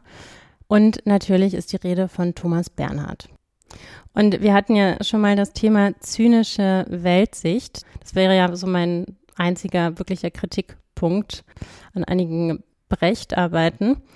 Und das Witzige bei Bernhard ist eigentlich, dass er, so wie ich ihn kennengelernt habe, gar nicht unbedingt ein Zyniker war. Eher jemand, der sich nach geistiger Vollkommenheit sehnte und entsprechend, wenn man das vor Augen hat, kann man wahrscheinlich kein Zyniker sein, weil solange man das noch vor Augen hat, ist es ja irgendwie noch als Möglichkeit gegeben, zumindest das in geistiger Weise zu erreichen. Und was ihn auch immer geärgert hat, das sagt er in mehreren Interviews, ist so als der trübsinnige, dunkle, äh, tragische Dichter vorgestellt zu werden bei irgendwelchen Veranstaltungen. Und dass er eigentlich doch ein sehr positiver Mensch gewesen sei. Ja, ich habe auch nachher noch so ein paar Interviewausschnitte, aus denen das ganz gut hervorgeht, beziehungsweise pack's auch nochmal in die Show Notes. Was auf jeden Fall bemerkenswert an ihm ist und woran sich vielleicht noch mehr als an diesem Thema Zyniker oder Nicht-Zyniker viele, vor allem Österreicher, reiben, ist seine unverhohlene Kulturkritik. Also er greift den Staat Österreich als katholisch-nationalsozialistisch an beschimpft aber übrigens auch auf großartige Weise fast jede andere Stadt, die ihm so unterkommt. Ich habe auch hier so ein äh, Sammelband mit Städtebeschimpfung Thomas Bernhards stehen. Kann ich sehr empfehlen als Weihnachtsgeschenk, wenn jemand noch keins hat und diese Folge kurz vor Weihnachten hört. Und vor allem auch am heiligen Wiener Burgtheater lässt er kein gutes Haar. Er beschreibt die Kulturschaffenden, die dort arbeiten, als früh vergreist und beleidigt eigentlich jeden und alle. Also vor allem die Prominenten seiner Zeit, auch die eigenen Gönner im Kulturbetrieb. Also die gesellschaftliche Anerkennung ist ihm nicht ganz unwichtig. Also er kann auch sehr verletzt sein, wenn ihm Ablehnung oder vor allem halt auch nicht Unverständnis, nicht verstanden werden entgegenschlägt. Also das verletzt ihn immer sehr, dass so aus seiner Sicht so missverstanden wird und wahrscheinlich auch tatsächlich. Er nimmt halt kein Blatt vor den Mund und spricht Dinge aus, die sich sonst keiner traut zu der Zeit. Oder fast keiner. Vor allem nicht so offen. Entsprechend hat er auch schon mit 36 seinen ersten handfesten Skandal verursacht, den sogenannten Staatspreisskandal. Der Hintergrund war, dass er bei der Verleihung der Staatspreise für das Jahr 1967 im März 68 statt einer Dankesrede den folgenden Text sagte. Es ist alles lächerlich, wenn man an den Tod denkt. Der Staat ist ein Gebilde, das fortwährend zum Scheitern, das Volk ein solches, das ununterbrochen zur Infamie und zur Geistesschwäche verurteilt ist. Das Leben Hoffnungslosigkeit, an die sich die Philosophien anlehnen, in welcher alles letzten Endes verrückt werden muss. Wir sind Österreicher, wir sind apathisch, wir sind das Leben als das gemeine Desinteresse am Leben. Wir sind in dem Prozess der Natur der Größenwahnsinn der Zukunft. Ja, so, Mic Drop. Und da brach sich die Empörung Bahn. Ja, ich habe ja vorhin noch die sonnige Seite Bernhards versprochen und tatsächlich gibt es Beweise in Bild- und Tonformat dafür, dass er sich an einem guten Tag auch ganz anders anhören konnte. Wie in einem Interview, das auf Mallorca geführt wurde. Ich glaube, das Interview wurde durch eine Frau geführt, die er sehr sympathisch fand. Die Frau ist nicht zu sehen und auch sehr selten zu hören, was auch das Interview sehr interessant macht, weil eigentlich Bernhard die ganze Zeit monologisiert, aber sein Gegenüber immer einbezieht. Also auch seine Reaktion auf das Gegenüber mit beschreibt. Aber auf jeden Fall aus diesem Interview habe ich ein paar Ausschnitte rausgenommen. Ich habe immer an den Himmel geglaubt, schon als Kind. Je älter ich werde, desto mehr glaube ich dran. Weil der Himmel was sehr Schönes ist. Dort haben alle Leute immer frisch geputzte weiße Kleider an. Es gibt keinen Schmutz, nicht? Es gibt keine chemische Industrie, keine Hygiene, weil alles von vornherein sauber und rein ist. Und alles ist leicht und schwebt. Ich freue mich schon drauf, man ist völlig schwerelos, man schwebt über alles hin. Keine Philosophie kann einen mehr betrügen oder übers Ohr haben. Der Himmel ist das Ideale. Also ich bin einer der wenigen, die wirklich an den Himmel glauben. Und die Hölle glaube ich nicht. Das ist mir zu schmutzig, zu heiß, zu schwarz, zu grauslich. Und der Himmel ist das alles nicht. Man sollte daraus aber natürlich nicht ableiten, dass Bernhard im institutionell geregelten Sinn religiös war, also schon gar nicht katholisch, aber natürlich davon geprägt und entsprechend sagt er in Bezug auf die Gretchenfrage. Ich bin sehr religiös, aber ohne jeden Glauben. Religion ist ja nicht unbedingt mit Glauben verbunden. Das ist ja nur bei den echten Religionen, nicht? die registriert sind. Im registrierten Religionsverein da, die arbeiten mit dem Glauben. Aber das muss, habe ich ja gar nicht notwendig. Brauche mir ja nicht als Nummer eintragen lassen. Das ist der konzessionierte Herrgott, nicht? Muss ja gar nicht sein. Also man sieht, er liebt die Widersprüchlichkeit des Menschen, auch die eigene Widersprüchlichkeit und spielt beständig damit. Und ich glaube, darin liegt auch die Tragik des Missverstehens, dass natürlich viele Menschen Widersprüchliches lieber abspalten oder verdrängen, weil es anstrengend ist, sich mit der eigenen kognitiven Dissonanz zu beschäftigen und den Illusionen, die man sich so macht und den Lügen, die man sich erzählt. Und natürlich, wenn jemand da so wie, so wie ein Shakespeare'scher Narr den Schleier der tröstlichen Illusion einfach wegreißt und sagt, nee, das, äh, das hier stimmt, aber das auch. Und wir haben vielleicht diese schönen Eigenschaften, aber wir haben auch diese ganz furchtbar grässlichen und hässlichen Eigenschaften und man benennt einfach beides. Und das ist gerade für Menschen, die das verdrängen müssen, um sich irgendwie stabil zu halten.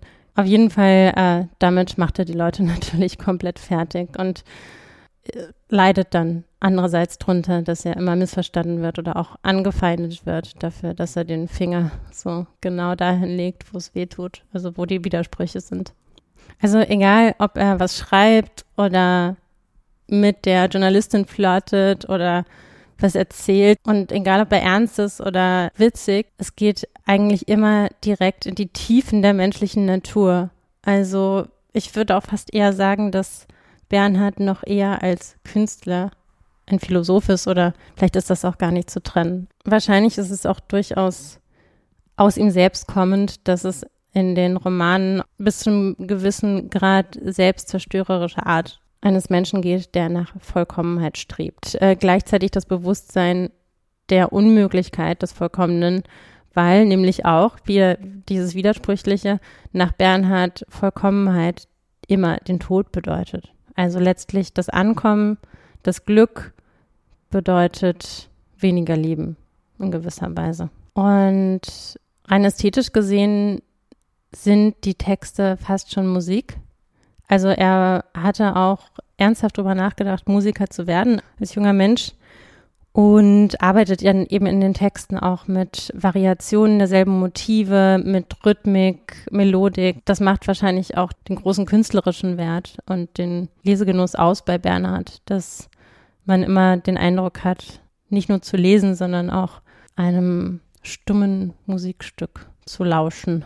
Ja, und außerdem, wie gesagt, es ist tiefgehend, tief traurig, was er so schreibt, aber eben auch immer wahnsinnig witzig.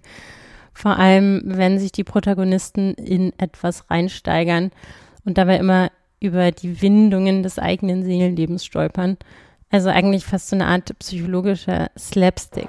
Ich meine, das sagt nicht, dass ich auch ernste Sätze geschrieben habe, nicht? Zwischendurch, damit die Lachsätze zusammengehalten werden, nicht? Das ist der Kit das Ernste ist der Kit für die, das Lachprogramm.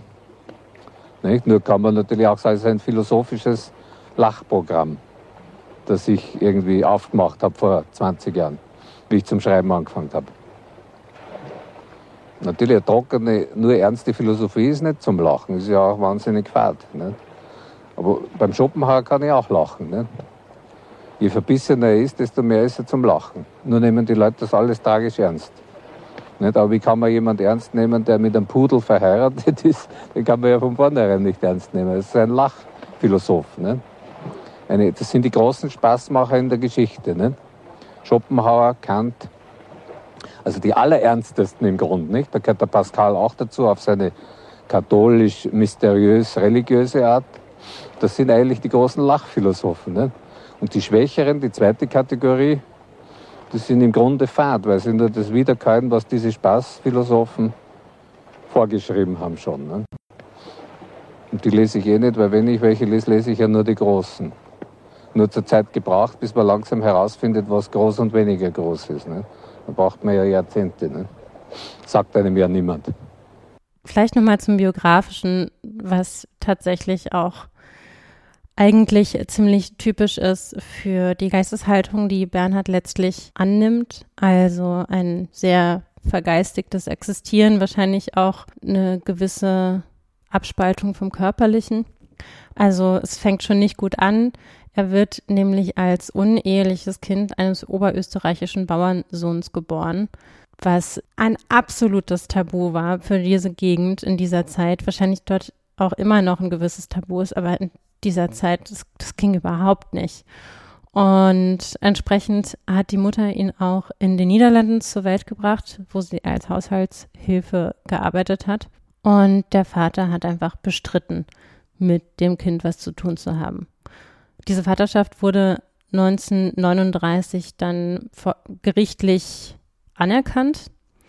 Und das verschaffte der Mutter zwar eine gewisse Genugtuung, aber die Ehe des Vaters mit, also mit der Frau, die eben nicht Bernhards Mutter war, äh, zerbrach daraufhin und ein Jahr später nahm sich Bernhards Vater das Leben. Bernhard sagt selbst über seine Mutter, dass er wohl bei einer anderen Frau rumgelegen hat, schon als Baby und die Mutter nur so alle paar Wochen mal vorbeikam, um nach ihm zu gucken. Später soll sich das auch geändert haben, da soll sie liebevoller geworden sein, aber Gleichzeitig hat sie wohl darunter gelitten, dass der Junge seinem Vater so ähnlich war. Bernhard hat halt auch sich erinnert, dass er von seinem Vater nur gehört habe, wenn die Mutter ihn im Streit mit Bernhard verfluchte.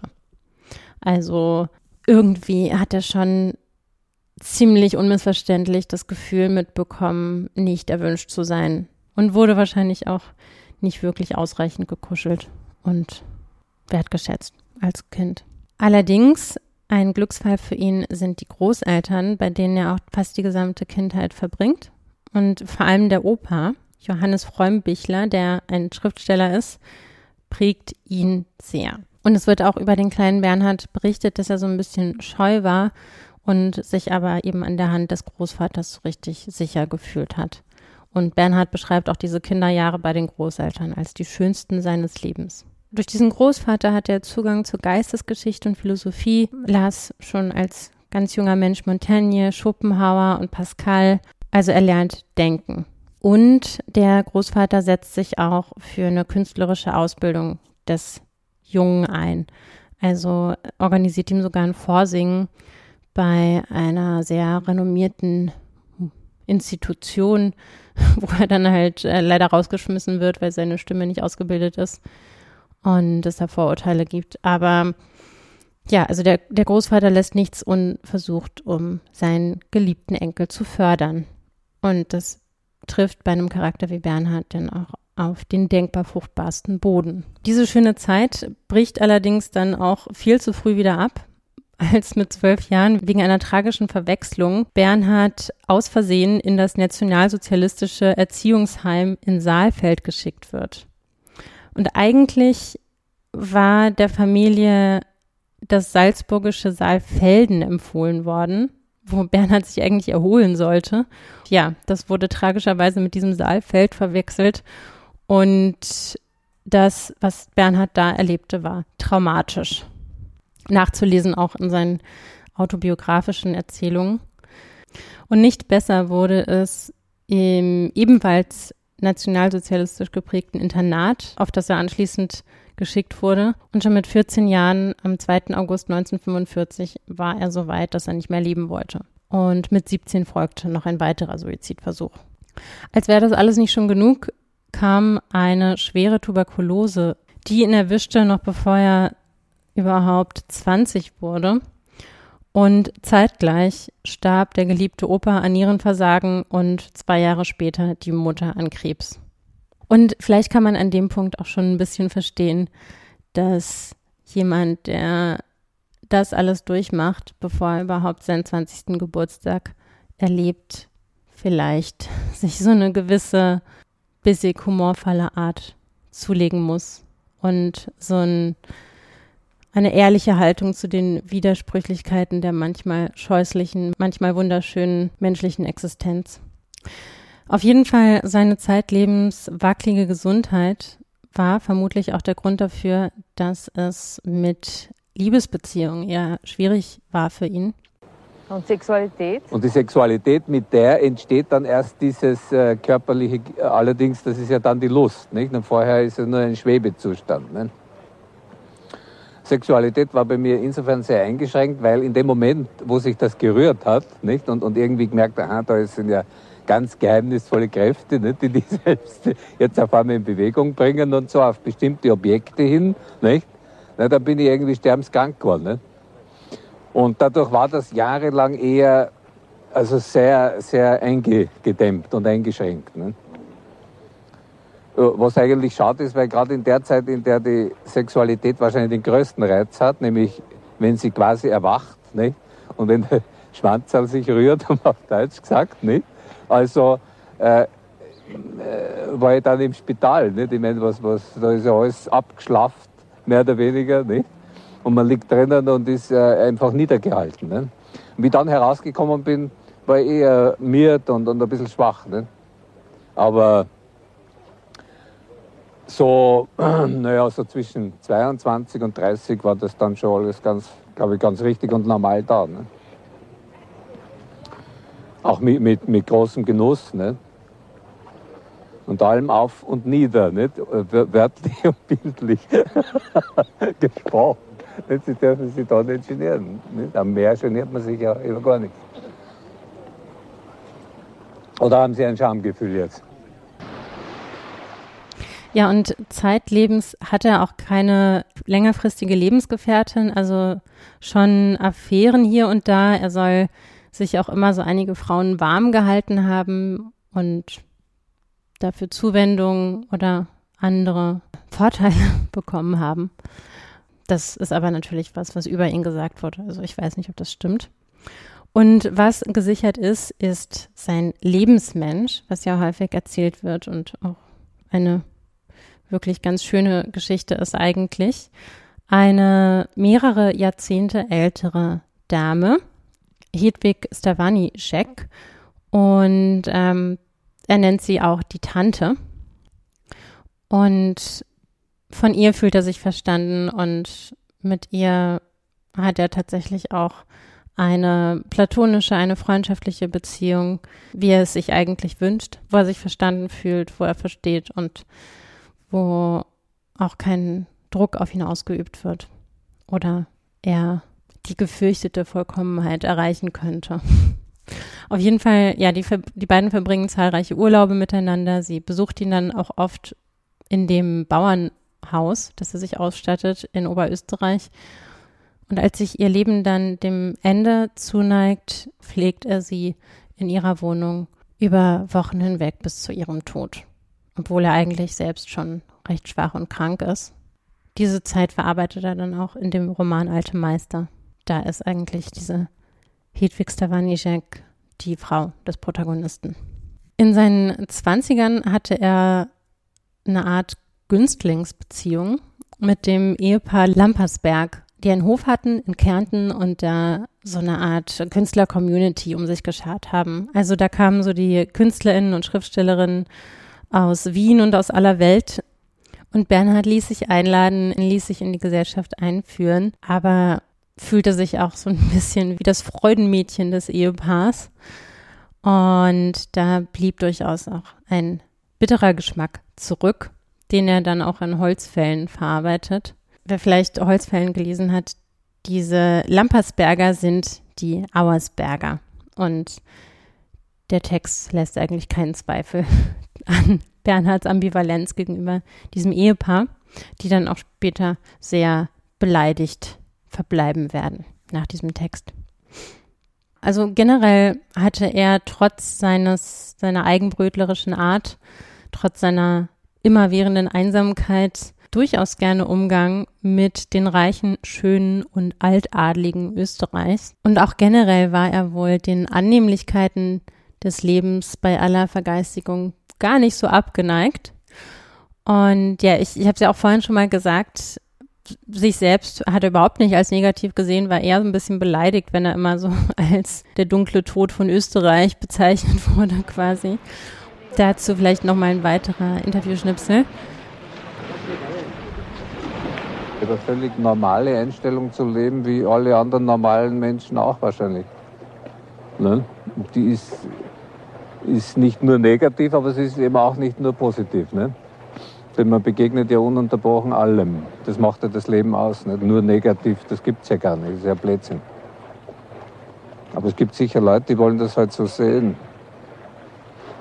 Es ist ja sehr bequem, dass man sagt, der ist, der ist ein Narr, nicht? Und jetzt ist zeitlebens ist er ein Narr, nicht? Der wird immer nur als Narr bezeichnet, bis er stirbt.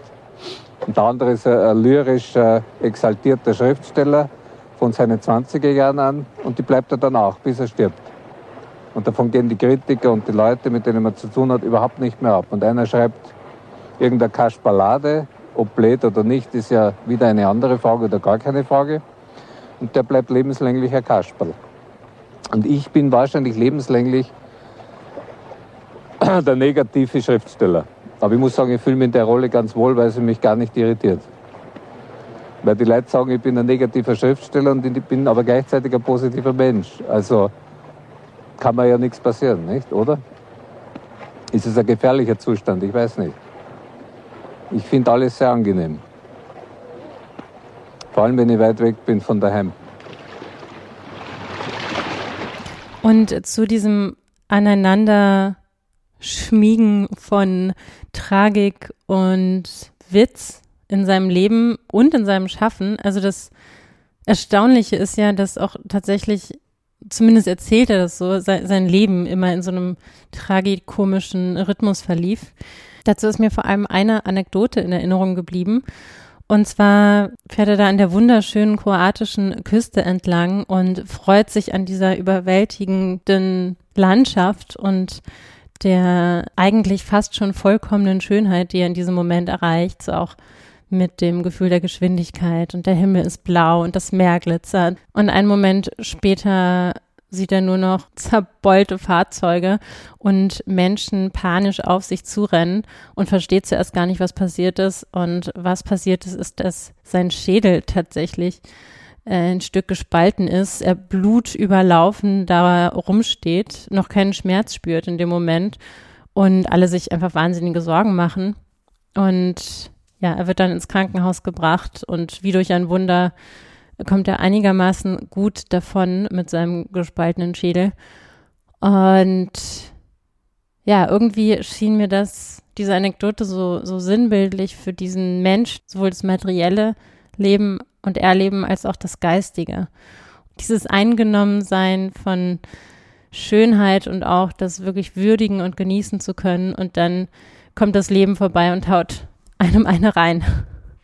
Und das hört auch zeitlebens nicht auf. Also wir erinnern uns, viele seiner Jahrgangskollegen aus dem Jahr 1931 leben immer noch, bekommen irgendwie noch zeitaktuell Nobelpreise.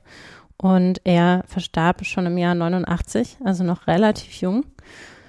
Und zwar an einer Autoimmunerkrankung in der Lunge, die auch zu einer Herzschwäche geführt hat. Man kann davon ausgehen, also das sagt auch sein Bruder, der Arzt war in Gmunden, wo Bernhard dann auch schließlich starb und im letzten Teil seines Lebens eigentlich den Hauptteil seiner Zeit verbrachte. Und der Bruder beschreibt auch in einem Interview, was ich auch in die Shownotes packe, eigentlich schon sehr mit was für starken Nebenwirkungen und Konsequenzen seiner Erkrankung Bernhard zu kämpfen hatte. Entsprechend ist es übrigens auch eine Legende, dass Bernhard ein Säufer wie Hemingway gewesen sein sollte. Also er hat nicht geraucht und nicht getrunken, also zumindest äh, nicht später hinaus. Also hat bestimmt mal in seinen Zwanzigern eine Zigarette gezogen und auch gern mal einen Wein oder ein Bier getrunken, aber weil er so krank war, konnte er das gar nicht. Wie sein Bruder sagt, auch in diesem Interview, kommt diese Legende daher, dass Bernhard in diesem Bauernhaus in Ohlsdorf in Oberösterreich einen Schrank voller Schnapsflaschen hatte und da sind wohl häufiger mal Touristen vorbeigestiefelt und haben dann gesagt, oh, der Schrank hier ist aber voller Schnaps, das muss ja ein richtiger Trinker gewesen sein. Und der Bruder erklärt halt, äh, nee, das sind teilweise auch Flaschen, die er schön fand, die er mitgenommen hat von Reisen. Was ich so gut verstehen kann, ich finde, es gibt so schöne Gefäße, also auch gerade für Getränke. Und ich würde die auch immer am liebsten alle mitnehmen. Also kann ich total gut verstehen. Und äh, außerdem hat ja Bernhard auch in diesem Bauernhof ein Leben inszeniert, was er selbst nie gelebt hat. Also es gab ein breites Ehebett, es gab zwei Waschbecken, es gab ein Gewehr im Schlafzimmer, als müsste er sich dort verteidigen. Und auch so typische Bauernausrüstung. Also er war wohl auch in so einem Bauernverein, also war da nicht so distanziert, aber auf jeden Fall hat er dieses Leben, so wie es inszeniert war in diesem Bauernhaus, nie geführt. Es war eher so eine Art sprachloser Roman, den er da in architektonischer Form, in Raumform geschaffen hat, vielleicht. Ein Raum, der mit Imagination gefüllt werden wollte, nicht mit wirklichem Leben. Ja, aber nochmal zurück zum Thema seines Todes. Also, beziehungsweise war der Tod natürlich ständiger Begleiter seines Lebens, weil er ja auch schon so früh mit, sowieso mit Krieg, aber dann eben auch mit der eigenen Krankheit konfrontiert wurde. Dazu vielleicht auch nochmal ein Interview-Ausschnitt. Ich spüre das ständig, diesen Druck hier. Darum habe ich auch, wenn Sie genau schauen, eine hier gesenkte Schulter durch diesen Todesdruck. Das kann mir niemand wegnehmen, also auch nicht wegoperieren im Grunde. Das ist meine Angst. Nicht? Die sitzt auf der rechten Schulter. wie, wie, ne, das Todesvogel, nicht? Das hat sich da festgesetzt. Als Ganze könnte man natürlich auch sehr ernst sagen, nicht? was ich ja wollte. Nicht? Wenn man sagt, statt Todesvogel, wenn man sagt, das ist einfach nur der Tod, nicht? Karge Begriffe, die man mit einem Wort hinstellen kann, nicht? So wie eine Schale Kaffee, obwohl das schon wieder nicht ernst ist. Wenn man den Tod mit einer Schale Kaffee vergleicht, ist es ja wieder nicht ganz ernst, nicht? Obwohl man natürlich alles mit allem vergleichen kann. Nicht? Ja, und weil die Angst, weil der Tod eigentlich immer gegenwärtig war, hatte Bernhard natürlich auch vorgesorgt für den Todesfall und ein Testament verfasst, mit dem er auch nach seinem Tod nochmal so richtig für Aufregung sorgte im österreichischen Kulturbetrieb, ähm, weil er nämlich ein allgemeines Aufführungs- und Publikationsverbot aller seiner Werke innerhalb der Grenzen Österreichs verfügt hatte.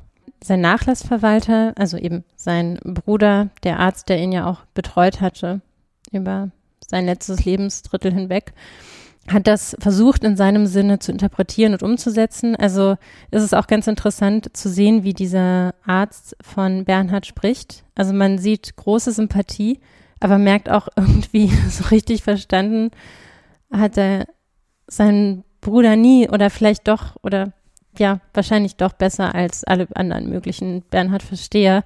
Aber man merkt auch die Ambivalenz, also die, die Liebe, aber dann auch äh, so der, den Irritationsmoment, den auch sein eigener Bruder äh, Bernhard gegenüber hatte. Und auf jeden Fall sagt der Bruder auch, ja, ach, das, das war ja nicht so drastisch gemeint und ja, das Testament ist ein Fanal, aber so meinte der das ja nicht. Also ich denke, Bernhard hat sich schon was dabei gedacht, das seinem Bruder zu überlassen, weil er, das war auch zusammen mit seiner Schwester, also waren sowieso beides seine Halbgeschwister, eigentlich schon fast die winzige Trauergesellschaft komplett gemacht hat, die überhaupt auch zu seiner Beerdigung durfte.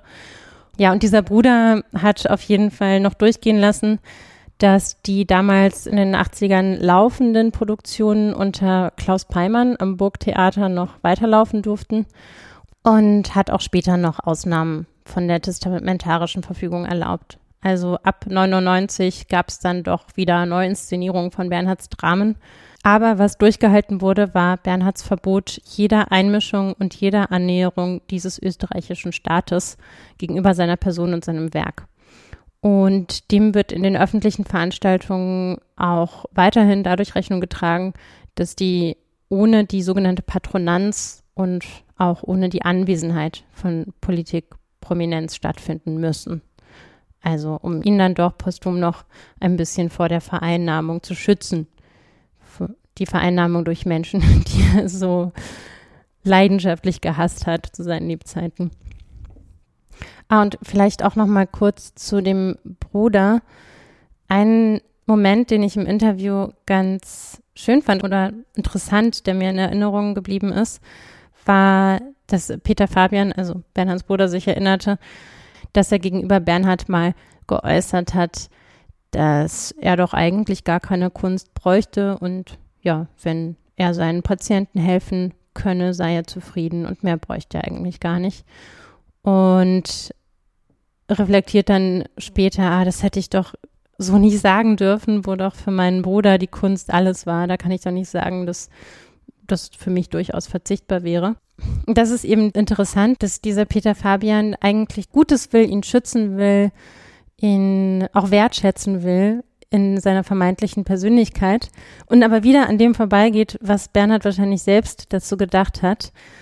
Das ist auch nicht nur eine Vermutung. Ich habe da auch noch einen Interviewausschnitt dazu, wo Bernhard auch selber sagt, was er vom angenehmen Leben hält und dass er das eigentlich, also so ein angenehmes Leben, wie es wahrscheinlich dieser Bruder hat, also Erfüllung im Beruf, soziales Netzwerk, was man mag, irgendwie gute Umgebung, das hatte dieser Bruder wahrscheinlich alles, also das annehmliche, das gute, zufriedene Leben. Und was Bernhard darüber denkt, hören wir uns jetzt noch kurz an. Wenn alles angenehm wäre, könnte ich ja wahrscheinlich überhaupt nichts schreiben. Würde niemand schreiben. Aus einem angenehmen Zustand heraus kann man ja nicht schreiben. Außerdem wäre man blöd, wenn man schreiben würde, wenn es angenehm wäre weil man sich ja dem Angenehmen hingeben soll, nicht? Das muss man ja ausnützen. Und wenn Sie in angenehmer Stimmung sind und sich an den Schreibtisch setzen, zerstören Sie sich ja die angenehme Stimmung. Warum soll ich mir die zerstören? Ich könnte mir vorstellen, dass ihr ganzes Leben nur in angenehmer Stimmung lebe und überhaupt nichts schreibe. Aber da es eben, wie gesagt, eine angenehme Stimmung nur stundenweise oder nur kurze Zeit gibt, kommt man immer wieder zum Schreiben. Also ich glaube, angesichts dessen hätte sich der Bruder gar nicht so viele Gedanken machen müssen, weil Bernhard wohl schon sehr gut verstanden hat, dass einigen Menschen in dieser Welt auch ein normales, schönes, irdisches Leben vergönnt ist, aber dass ihm auch klar war, dass aufgrund seiner Geschichte und seiner gesundheitlichen Verfasstheit und dieser seltsamen Aneinanderreihung tragischer Zufälle in seinem Leben und auch seiner vergeistigten Art, das nicht offen stand. Und eben dann diesen schwierigen Weg ging, diesen Widerspruch einfach auszuhalten, dass ihm klar war, es gibt dieses angenehme Leben, aber nicht für mich, zumindest nicht dauerhaft. Ihr merkt schon, ich bin sehr bemüht, Bernhard nicht Unrecht zu tun. Also wenn man sich seine Interviews anschaut und einiges von seinen Texten gelesen hat, löst er das, glaube ich, in, in einem aus. Also ich glaube, dieses Gefühl, ah, ich werde von niemandem verstanden und ich würde es aber so gerne, das überträgt sich. Wenn man dann eine Sympathie fasst für diesen Menschen, für diesen einsamen Kauz, aber auch lustigen und ja ebenso vielfältigen Charakter, äh, will man ihn irgendwie davor bewahren, dann auch nach seinem Tod falsch verstanden zu werden. Und das geht nicht nur mir so, sondern es hat sich eine ganze Thomas Bernhard Gesellschaft gegründet, die internationale Thomas Bernhard Gesellschaft, der niemand weniger als David Schalko vorsteht und die es auch schon seit 23 Jahren gibt. Und es geht tatsächlich darum, eine differenzierte Annäherung an Werk und Person Bernhards vorzunehmen und dem vielleicht annähernd gerecht zu werden. Und was die verschiedenen Möglichkeiten angeht, auf eine Sache, auf einen Menschen drauf zu gucken, lasse ich vielleicht auch nochmal Bernhard selbst zu Wort kommen. Alles kommt auf die Perspektive an. Jeder hat eine andere. Gott sei Dank. Und selbst hat man immer die richtige. Auch wenn die anderen immer das Gegenteil behaupten, für einen selbst ist die eigene Perspektive immer die richtige. Und bei aller Todesangst ist und bleibt er für viele sicher ein nicht totzukriegender, ewig belebter Geist. Ah ja, das habe ich vergessen. Das Unsterbliche bleibt natürlich. Das, jetzt habe ich auch meine Unsterblichkeit vergessen. Das ist wahr. Na, die, das beruhigt mich ja immer wieder, weil ich weiß, ich bin ja unsterblich. Ne? Und wie? So, damit sind wir wirklich fast am Schluss. Ich habe mir ein Zitat von Mikhail Gorbatschow ausgesucht. Natürlich ist Gorbatschow nicht ohne Widersprüche und dass ich ihn für das abschließende Zitat ausgewählt habe für diese Folge, liegt jetzt nicht unbedingt daran, dass ich finde, dass man ihn oder irgendwen glorifizieren sollte. Es ist eher so, dass seine Rolle bei der Beendigung des Kalten Kriegs auch daran erinnert, dass durchaus aus einem totalitären System, aus einem Unrechtssystem Gedanken von Friede und Versöhnung entstehen können. Und dass es passieren kann, dass da auch jemand an die Spitze kommt, der sich dann dafür einsetzt. Auch wenn es jetzt so aussieht, als hätte es in vieler Hinsicht nicht so geklappt, wie sich das Gorbatschow so überlegt hat. Aber zumindest gab es überhaupt dieses Aufblitzen und das heißt auch, dass es das wiedergeben kann und dass vielleicht die Verhältnisse nicht so sind, aber werden können. Die Zitate, die ich ausgewählt habe, sagen eigentlich zweimal dasselbe. Das Bemerkenswerte ist aber, dass sie 30 Jahre auseinander liegen. Das erste Zitat ist aus dem Jahr 87, das zweite Zitat aus dem Jahr 2017. Äh, erstmal das aus dem Jahr 87. Wir weisen das Recht der Führung jedes Landes zurück, das Todesurteil über die Menschheit zu fällen. Wir sind keine Richter und Milliarden Menschen keine Verbrecher, die bestraft werden müssen. Eben deshalb ist es notwendig, die nukleare Guillotine niederzureißen. Die kernwaffenbesitzenden Mächte müssen über ihren nuklearen Schatten springen, hinein in eine kernwaffenfreie Welt. Und 30 Jahre später schreibt er in seinem Buch äh, Kommt endlich zur Vernunft, nie wieder Krieg, ein Appell von Mikhail Gorbatschow an die Welt. Wir leben alle auf einem Planeten. Wir sind eine Menschheit. Ein solcher Krieg wäre der letzte in der Menschheitsgeschichte. Danach gäbe es niemanden mehr, der noch Krieg führen könnte. Ja, natürlich sind diese Zitate so ziemlich Common Sense. Das Bemerkenswerte ist, dass sie in den 30 Jahren Abstand zwischen ihrer Äußerung nicht an Aktualität verloren haben und es auch nicht werden, bis Verhältnisse geschaffen sind, die ein derartiges Gegeneinander gerüstet sein nicht mehr erfordern. Und solange man diese Möglichkeit denken kann, ist sie auch noch da, würde ich sagen, egal wie unwahrscheinlich sie zum jetzigen Zeitpunkt erscheinen mag. Ich glaube auf jeden Fall daran, dass es die Möglichkeit einer friedlichen Weltgemeinschaft gibt. Ja, das war die letzte Folge für dieses Jahr. Wir hören uns am 21. Januar wieder. Ab jetzt auch wieder im Vier-Wochen-Takt. Fürs Erste bedanke ich mich jetzt nach 22 Sendungen Langzeitläufer schon mal dafür, dass ihr diese Reise mit mir macht. Und falls ihr die Sendung zum Jahreswechsel, vielleicht zwischen den Jahren hört oder zu Weihnachten, wünsche ich euch auch eine schöne Zeit, entweder mit interessanten, aufregenden oder gemütlichen und ausgeruhten Erfahrungen, was auch immer ihr präferiert. Wenn man Thomas Bernhard glaubt, ist am Ende eh alles Liebe. Weil Liebe ist alles praktisch. Wenn ich sie anschaue, ist es Liebe. Wenn ich von ihnen wegschaue, ist es wieder Liebe. Wenn ich den Baum anschaue, ist es Liebe. Nicht?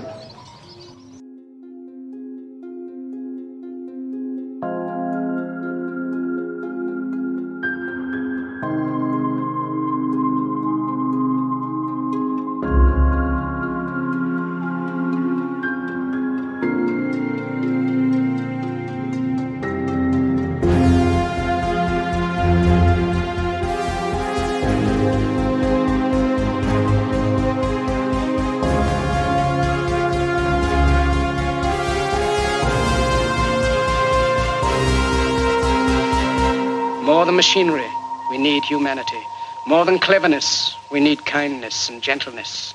Without these qualities, life will be violent and all will be lost. The aeroplane and the radio have brought us closer together. The very nature of these inventions cries out for the goodness in men, cries out for universal brotherhood, for the unity of us all.